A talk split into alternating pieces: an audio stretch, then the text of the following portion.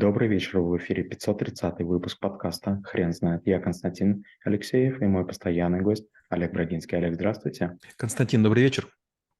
Хрен знает, что такое дополненная реальность, но мы попробуем разобраться. Олег, расскажите, пожалуйста, что это за реальность? Это когда мы в зрительное поле каким-то образом вводим новые элементы, и способов множество. Впервые я с этим столкнулся, это, кажется, были Дубаи. Я купил фотоаппарат, Sony, кажется, это 9 назывался, очень маленький, очень плоский, и я фотографировал что-то. И вдруг при наведении, ну, я не помню, на какое здание, я вдруг увидел какую-то выноску, и там что-то было написано. Мне стало нехорошо, я подумал, этого быть не может. И вдруг оказалось, да, что вот видоискатели, вот так ничего не видно. А если вот так вот смотреть, это, это видно. Другой пример.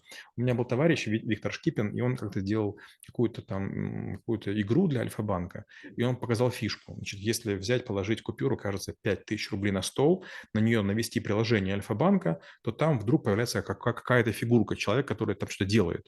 Смотришь на, на, на купюру, ничего нет. Смотришь сквозь видоискатель, это есть. И третий пример. У меня был товарищ, и мы как-то летели в Таиланд на проект, и вдруг он говорит, слушай, давай поиграем в игру. А я думаю, ну что за игра? Причем у него телефон был дешевле, чем у меня. У меня был экран уже большой, это был HTC, а у него еще был маленький. И вдруг он запускает игру, и мне стало аж нехорошо. Получается, мы видели изображение того, что видит его фотокамера. То есть, получается, это был режим чуть ли не фото-видеосъемки. Но там вдруг начали какие-то объекты летать. И получается, ты ходишь, и в реальном мире, значит, сквозь этот видоискатель пытаешься убивать там этих существ, которые тебе нападают. И я подумал, вау, это гораздо круче, чем все остальное. Вариант первый, какой-то игрушечный рисованный фон, и вы привыкаете к этим интерьерам. А тут бесконечная игра. Хотите на фоне неба играете, хотите на фоне травы, хотите на фоне, не знаю, там какого-то билборда. Олег, вы не могли бы, пожалуйста, рассказать про историю появления этой технологии? А, честно говоря, задача добав добавленной реальности, она появилась очень давно. Вот смотрите, например, вы врач, и вам нужно понять, что происходит с человеком. Например, очень сложная задача есть, у некоторых людей плохо видны вены.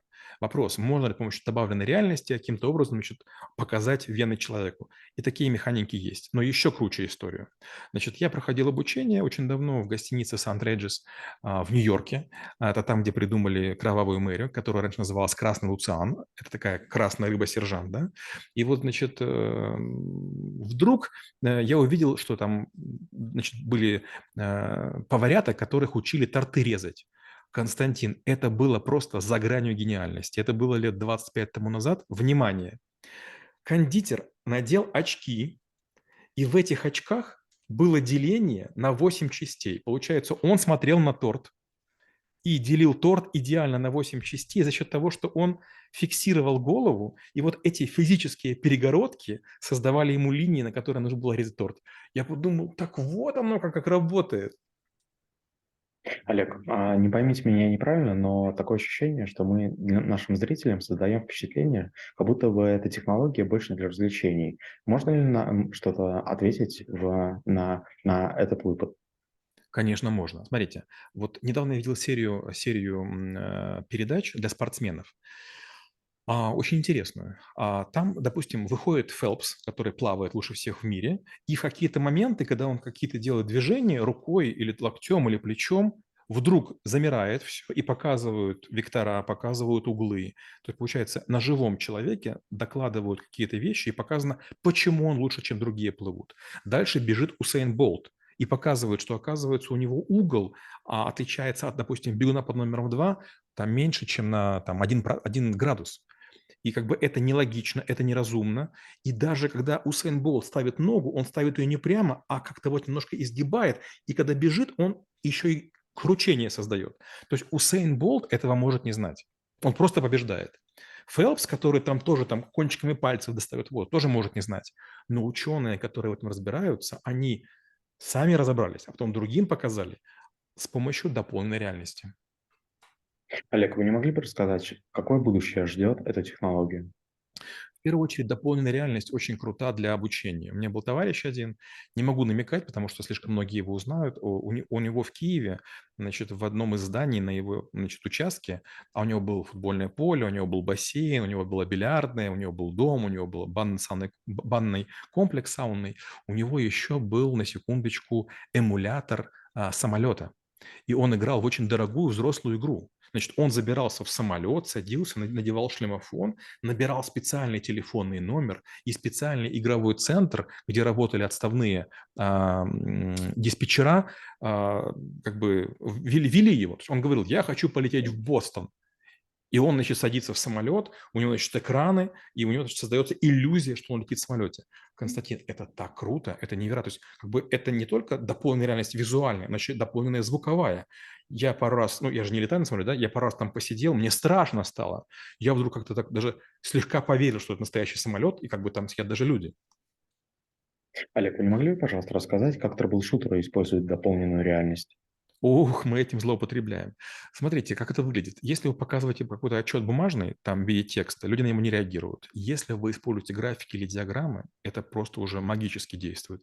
А если вы при этом взяли еще цвета логотипа, а если вы при этом взяли аэрофотоснимки, а если при этом вы там добыли какие-то там чертежи, там немножко подкрасили их, там используете Photoshop, у людей создается иллюзия, что в это можно верить.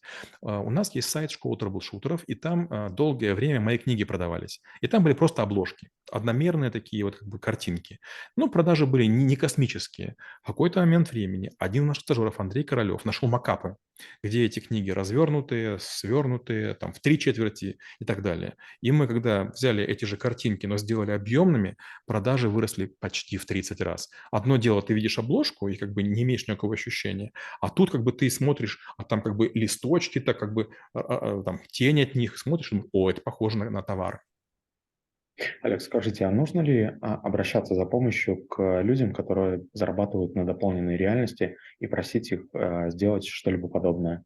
Я в этом глубоко уверен. Я такой пример приведу. Был период, когда мы создавали украинский национальный антивирус, он назывался УНА, и нас очень сильно критиковали на разных выставках и в Ганновере, и в Дублине, и в Чикаго, и в Лондоне, что у нас интерфейс очень убогий. И я обратился к одному своему товарищу. У меня был товарищ Валентин Подоревский, с которым мы, мы работали хоть в разных лабораториях, но в западной компании для, на игровые, еще когда были студентами. И вот у Саши, у, у, у Валентина был значит, брат Саша младший, я пришел к нему, говорю, слушай, давай вот нарисуем какие-то более красивые истории. И он, по-моему, за 50 долларов рисовал мне три картинки. И он использовал альфа и бета каналы. Тогда только появился Windows Vista.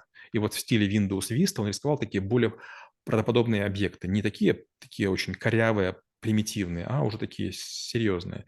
И прям все тоже очень сильно изменилось. Ну, там не в десятки раз, но продажи раза в три выросли. Олег, скажите, пожалуйста, нужно ли сейчас использовать какие-либо а, интерфейсы или, может быть, приспособ... приспособления для того, чтобы генерировать ту самую дополненную реальность?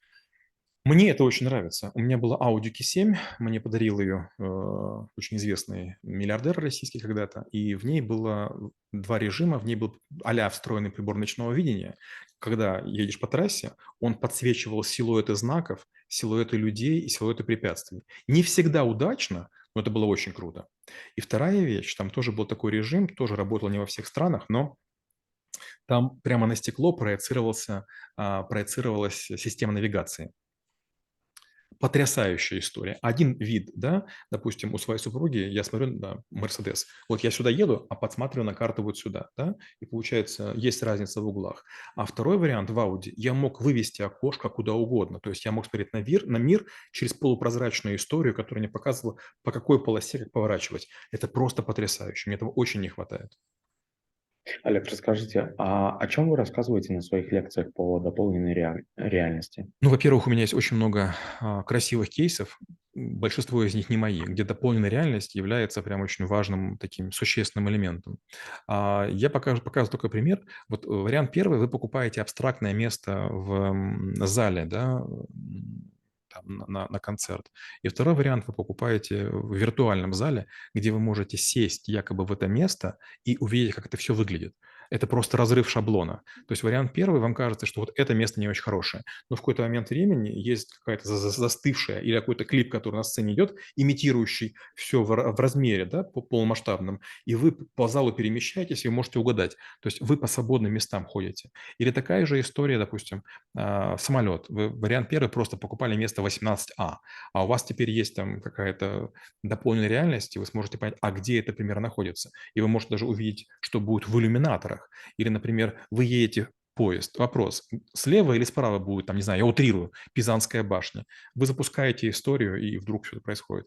Вы можете пойти просто в музей, а можете пойти в музей с дополненной реальностью. И когда вы будете подходить к экспонатам, у вас будет в аудионаушнике какой-то звук, а в Google глазах будут какие-то параметры. Посмотрите на руку, посмотрите на бороду, посмотрите на колено. Олег, спасибо. Теперь на вопрос, что такое дополненная реальность, будет трудно ответить. Хрен знает.